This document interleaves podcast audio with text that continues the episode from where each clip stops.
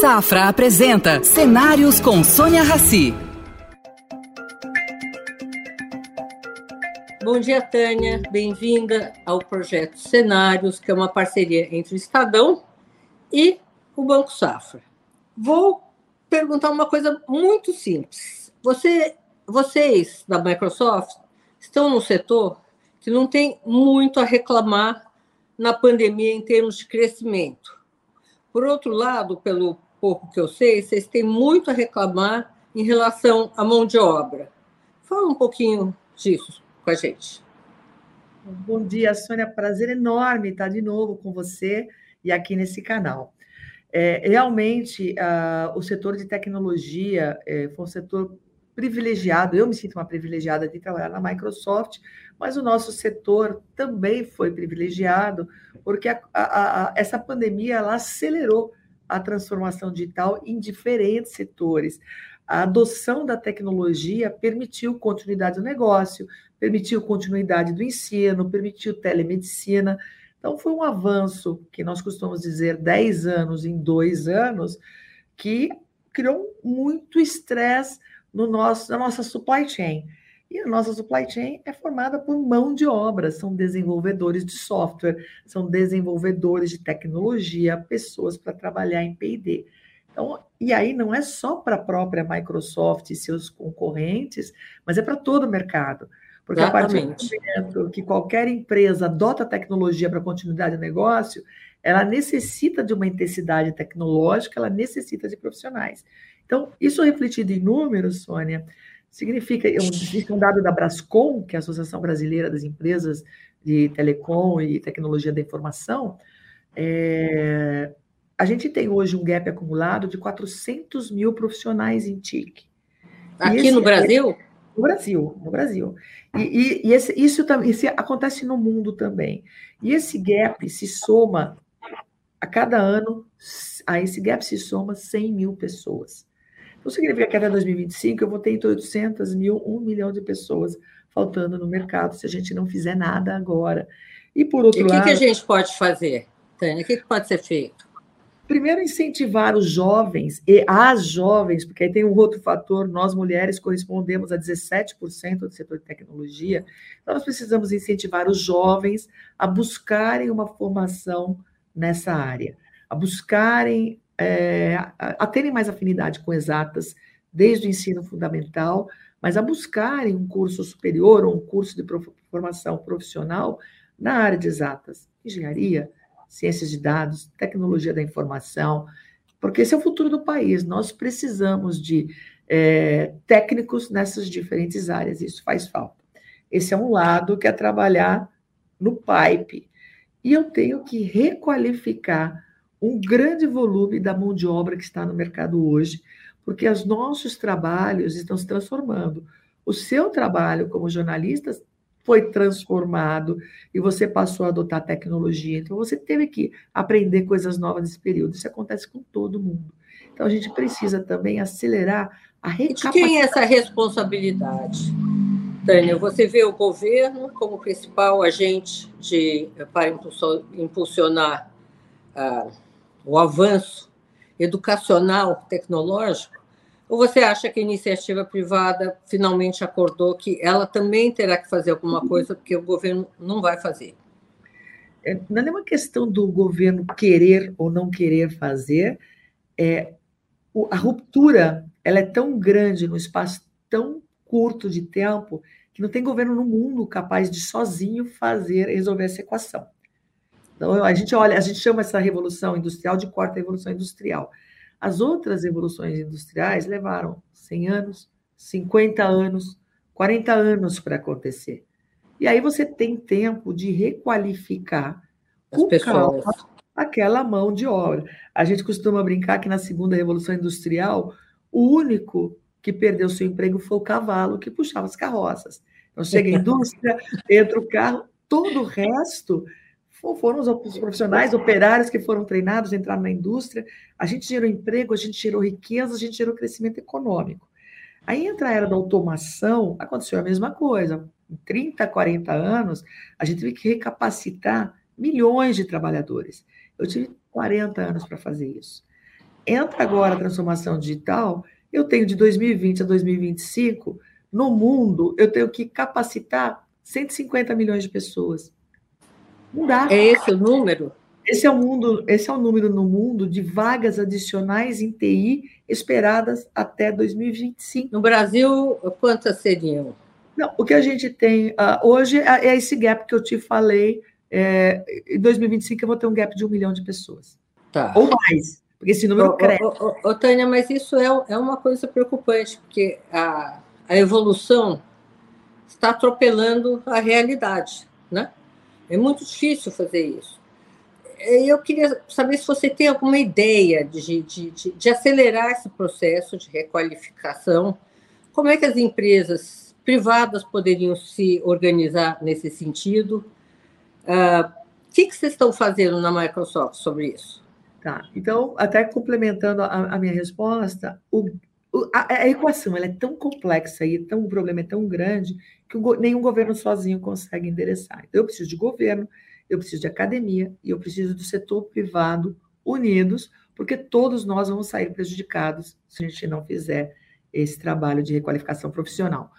É, e na Microsoft, a gente vem fazendo parceria com governos estaduais e com governos federais, para que o Ministério do Trabalho, a gente tem uma parceria, onde a gente leva plataformas de treinamento para levar, desde letramento digital, porque é fácil falar para o profissional que já tem uma qualificação fazer um curso de especialização. Mas a gente tem muita gente que vai ter a sua função é, transformada e essa pessoa tem zero de conhecimento digital. Então a gente leva para plataformas, e uma delas é a Escola do Trabalhador 4.0, é, uma iniciativa. O que, que é essa escola do trabalhador? É, é do governo federal, estava é dentro ah. do Ministério da Economia e agora está dentro do Ministério do Trabalho. É uma plataforma onde milhões de brasileiros acessam para buscar formação profissional. E aí ele acessa a plataforma e busca qualquer tipo de treinamento em diferentes áreas. A minha plataforma de tecnologia está lá dentro. A gente tem. Qual o volume de alunos que estão se formando via essa plataforma? Nessa plataforma específica eu não tenho esse dado, mas a, gente, a Microsoft contou, porque tem, ela, ela, é muito grande, né? E ela tem cursos que vão além dos meus cursos. Mas a gente estimava atingir até 5 milhões de pessoas. A Microsoft, com todos os programas de treinamento lançados por nós desde 2020, nós já atingimos 5 milhões de pessoas no Brasil inteiro. Atingimos é ter pelo menos uma pessoa fazendo um treinamento. Desses 5 milhões, 800 mil pessoas concluíram algum treinamento. E tem muita gente que começa e a gente não conclui. É, então, Nossa, tem... esse índice é alto, hein? É bastante gente. Mas a gente precisa. Não, de, pessoas que, que ah. não completam o ensino, é grande. Elas levam um tempo maior, mas é, muitas, muitas desistem. E os cursos são em português, são cursos gratuitos, online, em português. Então, a gente está dando um passo além agora, até para motivar as pessoas a buscarem a conclusão do curso. Nós lançamos um programa uh, em, em março, agora passado, onde a gente quer conectar o profissional, qualificando e levando ao emprego. E o nome do programa chama Conecta Mais. Quem quiser mais informação, é só buscar na internet conecta com o sinal de mais Microsoft. Esse é Ô, Tânia, teve um número que você mencionou aqui que me, me, me impressionou. Só 17% da mão de obra no setor é formada por mulheres. Por que isso? É o desinteresse? É, Eu que, acho... Por que você acha que esse índice é tão baixo? Falta de visibilidade, de projeção, falta de incentivo porque as mulheres, desde pequenininha, não são incentivadas a gostar de exatas, elas não são estimuladas para esse mundo de exatos, e os meninos são. É recente Lego para mulheres. Os meninos, as meninas ganham Lego de, de, de pequenininha? Não, elas ganham bonecas, os meninos ganham Lego, eles constroem coisas.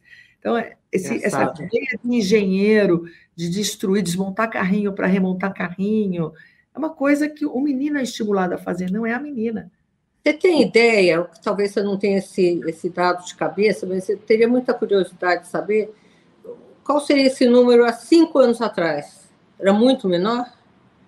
Ele seria 9%? Eu acho que esse número é. se mantém, esse número se mantém, mas um dado que é pior é o dado de número de jovens que buscam faculdade de exatas por ano. Cada ano que passa é menor. E isso é muito ruim. Os jovens estão se desinteressando, meninos e meninas aí, pela nossa área. E é uma área de pleno emprego. Quando eu vejo. Nossa, eu tenho. E, e também vou te perguntar de novo: por que isso? Se, tem, se você tem emprego garantido, tem um gap gigante, é, isso é falta de, de, de, de informação para os pais e incentivarem os filhos? É falta de. sei lá. Falta de informação, estereótipo, estereótipo do nerd.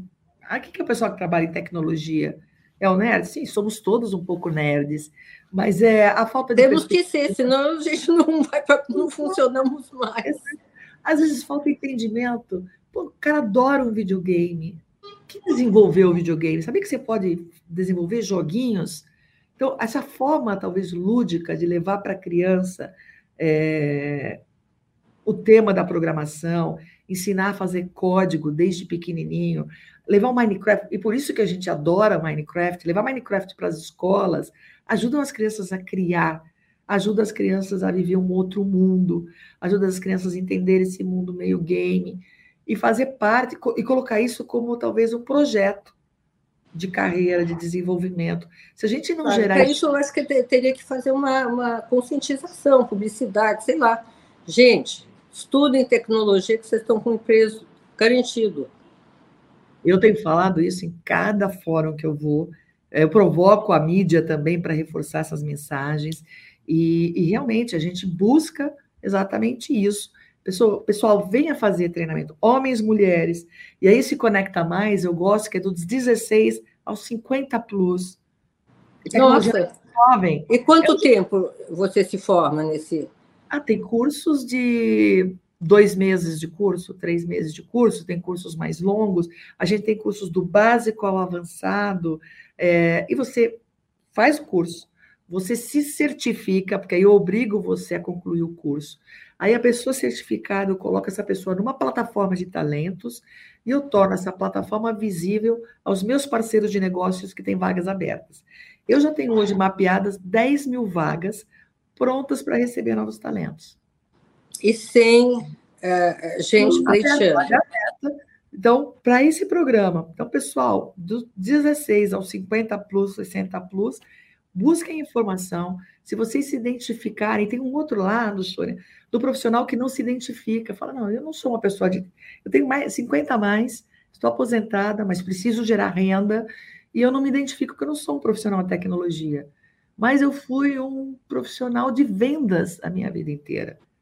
Eu posso fazer um, um, um curso de especialização numa ferramenta de CRM, e essa é uma das ferramentas que a gente está disponibilizando treinamento, Business Application, eu faço um, uma, um, treinamento CRM e vou implementar CRM em um monte de empresa, usando o meu conhecimento de gestão de vendas durante toda a minha carreira, o meu conhecimento de contadora, de tesouraria, e eu ajudo a implementar um ERP numa empresa. Então, essa conexão de pessoas com a sua formação, com a sua experiência no mundo de tecnologia para gerar impacto, é o que a gente quer fazer com esse programa.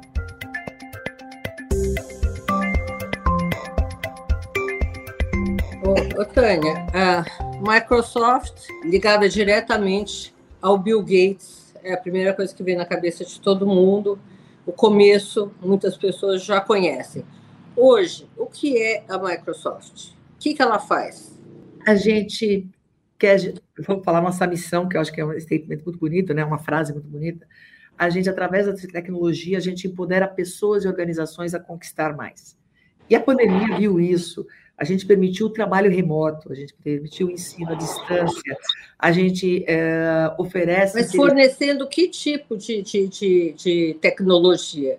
Assim, de maneira simples, você poderia resumir para a gente? desde uma plataforma de vídeo e colaboração, para que a gente possa fazer o trabalho remoto.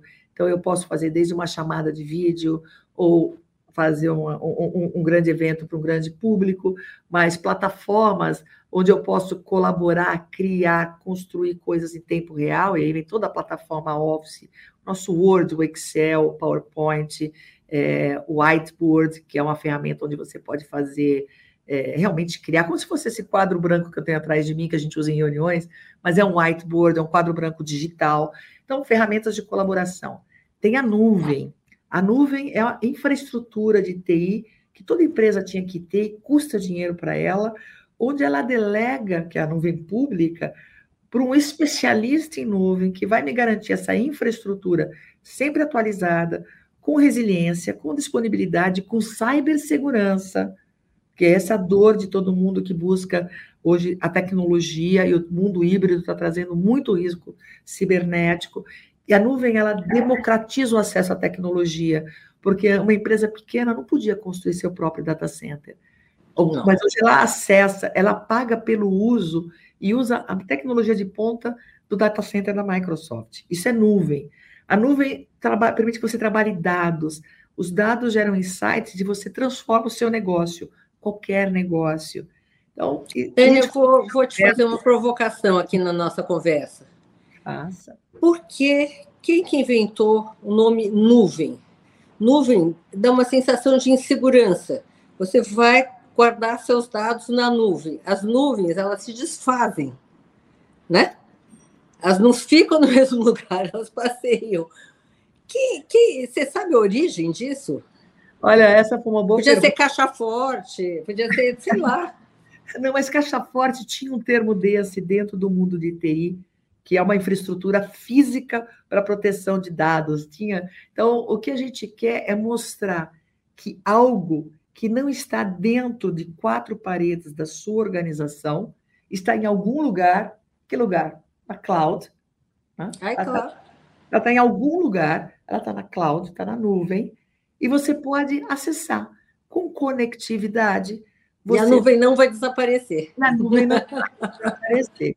Ela vai fazer Tânia, dados. Como é que você coloca o Brasil uh, uh, nesse mundo tecnológico hoje? Estamos muito atrasados, pouco atrasados, médios, estamos prontos para avançar. Como é que você qualifica? A gente tem diferentes níveis de maturidade. O Brasil Dentro do Brasil temos vários Brasis, que você sabe bem, do ponto de vista social, econômico e também tecnológico. Nós temos empresas aqui que estão na liderança da adoção de tecnologia, nós temos sistemas extremamente sofisticados. O nosso sistema financeiro é um dos mais sofisticados do mundo. A gente, quando eu morei fora do Brasil e eu sei o que é serviço de um banco de fora comparado com os serviços dos nossos bancos aqui, não tem comparação o nível de Não tem mesmo. Tem. Graças ao PROER, que quase quebraram todos os bancos, isso foi implementado rápido. E graças à adoção de tecnologia, os bancos aqui perceberam que eles tinham que se diferenciar e a tecnologia vem puxando a evolução dos bancos. E agora vem as fintechs para provocar os grandes bancos. Falar, amiguinhos, vocês têm que se mover, vocês têm que ser mais ágeis, e aí eles precisam acelerar a sua capacidade de inovação e tecnologia. Então, são sistemas, nosso sistema financeiro é extremamente sofisticado. E aí ele adota a tecnologia é, de uma forma intensa, e está fazendo isso de uma forma intensa, para poder continuar sua jornada de transformação. E a gente está vendo uma outra coisa no Brasil, os nossos unicórnios. Olha o número de investimentos que o Brasil vem recebendo de venture capital é, nos últimos anos, nos últimos dois anos principalmente, e as unicórnios nascendo aqui numa velocidade maior. Então, eu acho que o Brasil ele tem uma capacidade de adoção de tecnologia, muito grande. O que nos falta para a gente fazer isso de uma forma mais democratizada, mas que mais empresas tenham acesso? Faltam ecossistemas de inovação. Então, fomentar a criação de ecossistema de inovação. Falta é, mão de obra qualificada. Então, precisamos massivamente, aí de novo eu vou repetir isso, é um mantra, massivamente é. investir na qualificação de mão de obra para que a gente possa usufruir da adoção de tecnologia. Com esse mundo globalizado, mais ou menos globalizado, ele ainda é globalizado, a gente acessa qualquer tecnologia em tempo real. Mas para adotar. Ô, ô, ô, Tânia, mas me esclarece uma coisa: você não pode usar uh, mão de obra fora do Brasil? O fora também está está com essa, essa escassez? Porque hoje em dia, como você faz tudo de qualquer lugar, quase, uh, não seria uma solução? como eu falei anteriormente, o mundo precisa formar 150 milhões de profissionais na área de TI nos próximos cinco anos, menos de cinco anos. O que significa que a dor é universal, é realmente uma dor globalizada. O que está acontecendo é o contrário. É, dada a desvalorização da nossa moeda, as empresas lá fora estão contratando os nossos desenvolvedores, os nossos cientistas de dados, os nossos técnicos de engenheiro de cibersegurança e pagando em dólar, pagando em euro. Então, a gente precisa. Eles estão saindo fisicamente daqui ou, ou trabalham daqui? Virtualmente daqui. Eu não preciso sair desta cadeira para prestar serviço para qualquer empresa do planeta. Nossa, isso é, é interessante. Então, além da escassez, tem, isso daí aumenta o gap Sim. por sequência de talentos brasileiros. Né? O que, que poderia ser uma atração para o técnico brasileiro em trabalhar e ficar aqui fora salário? É, a gente comenta muito aqui dentro da Microsoft o que, que nós acreditamos que retém um profissional numa empresa, num país. Não é só é, é, é a oportunidade de emprego, mas a oportunidade de você desenvolver sua carreira. Porque o que nós queremos é ter uma vida longa, e ainda com o aumento da longevidade, o que a gente quer é algo que me, me propicie crescer, me desenvolver profissionalmente, intelectualmente, né, como pessoa e como profissional, e se a empresa ou o país me trouxer essa perspectiva de oportunidade de crescimento, eu não tenho razão para mudar. Então, o que a gente precisa é trazer isso. E, e, as empresas, muita gente reclama, ah, eu perco talento na minha empresa por causa de salário. Não necessariamente, você pode perder por, por falta de perspectiva, você pode perder porque a missão da tua empresa e os valores não se conectam com os valores dos colaboradores. Então, na hora que tem essa desconexão, desconexão o colaborador vai embora. Então, trabalhar a perspectiva, a possibilidade desse profissional crescer e se desenvolver dentro da minha empresa, dentro da Microsoft ou dentro do meu país, vai diminuir a taxa de perda de profissional. Ela não elimina, porque realmente esse mercado está extremamente aquecido. A falta de profissionais é gigantesca.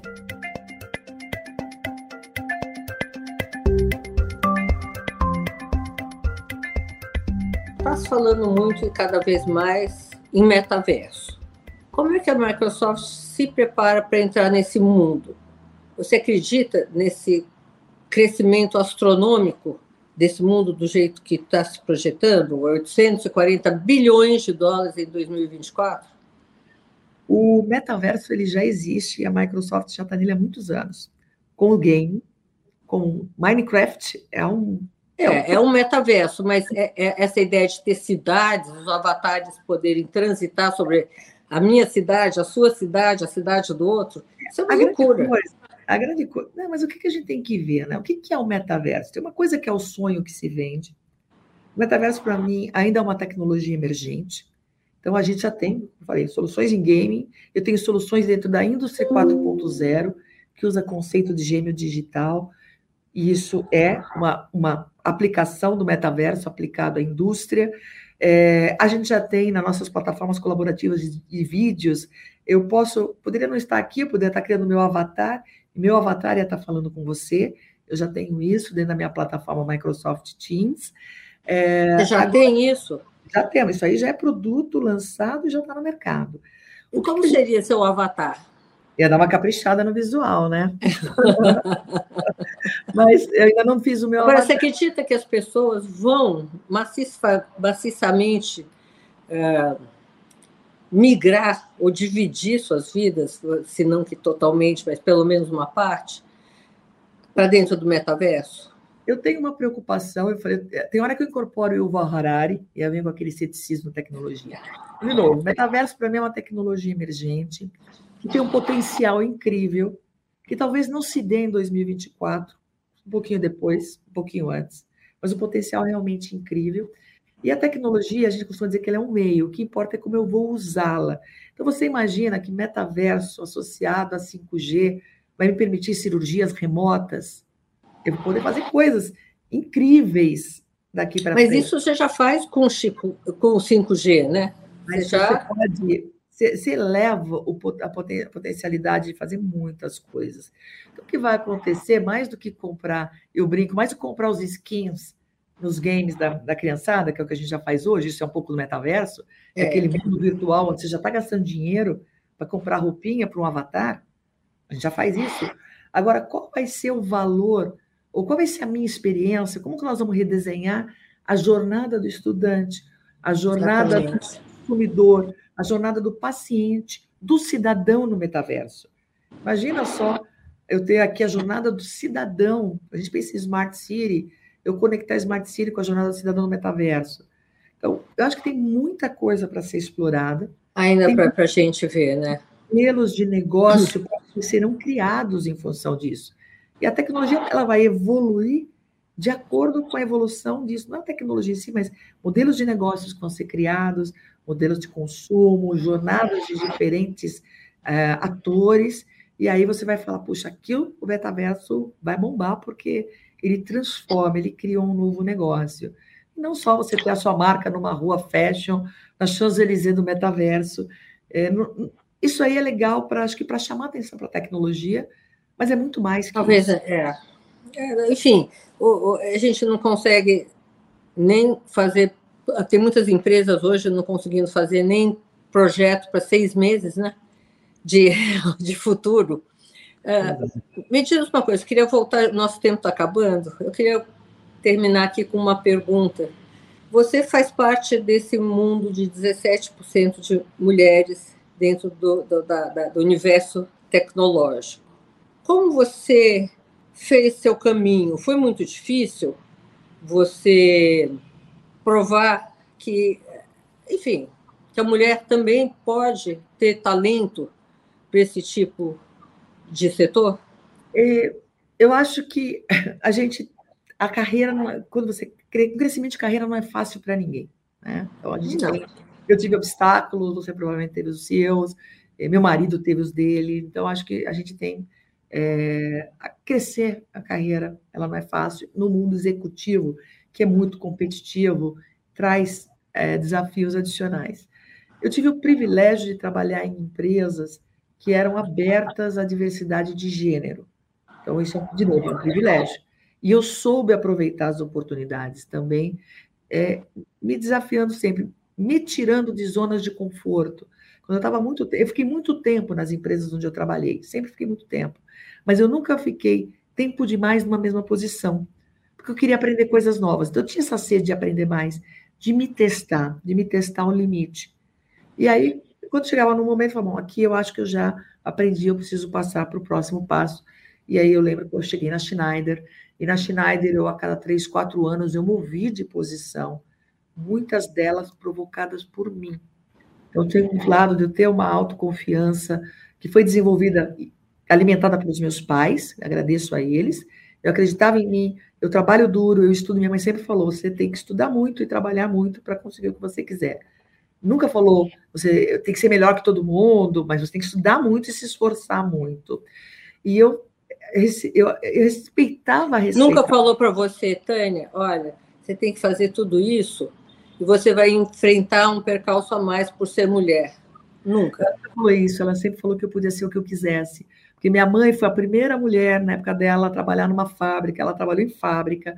Ela foi a primeira mulher a ser secretária executiva quando ela tinha é, 20 anos, até os 24, quando ela casou. Ela para de trabalhar para cuidar dos filhos, meu pai e ela, foi o um acordo de casal.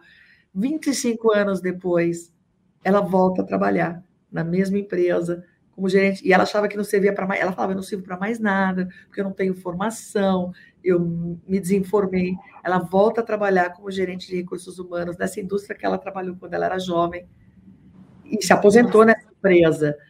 Então, ela nunca se barrou e aí ela tem muito menos é, formação. Você acadêmica. tem filhos? Não, não tenho.